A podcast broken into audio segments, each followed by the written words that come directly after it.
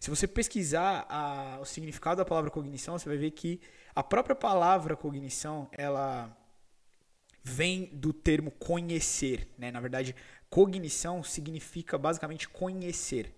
Então, o processo mental relacionado à aquisição e consolidação de informações tem diretamente relação com conhecimento, tá? Com cognição.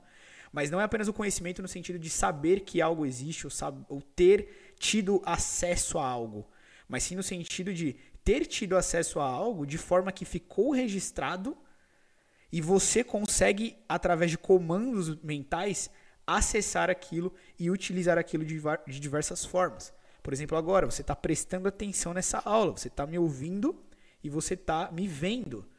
Isso significa que o seu processo cognitivo da atenção está direcionado para mim. Né? O que, que isso significa? Que você está dando comandos mentais para o seu sistema sensorial para ele se fechar em relação aos outros estímulos do seu ambiente, porque tem milhares de estímulos aí no seu ambiente, e direcionar a captação dos estímulos. Essa aula completa está disponível na melhor plataforma de neurociências aplicadas do planeta.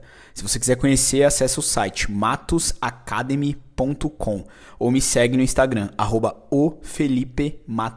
Te vejo lá.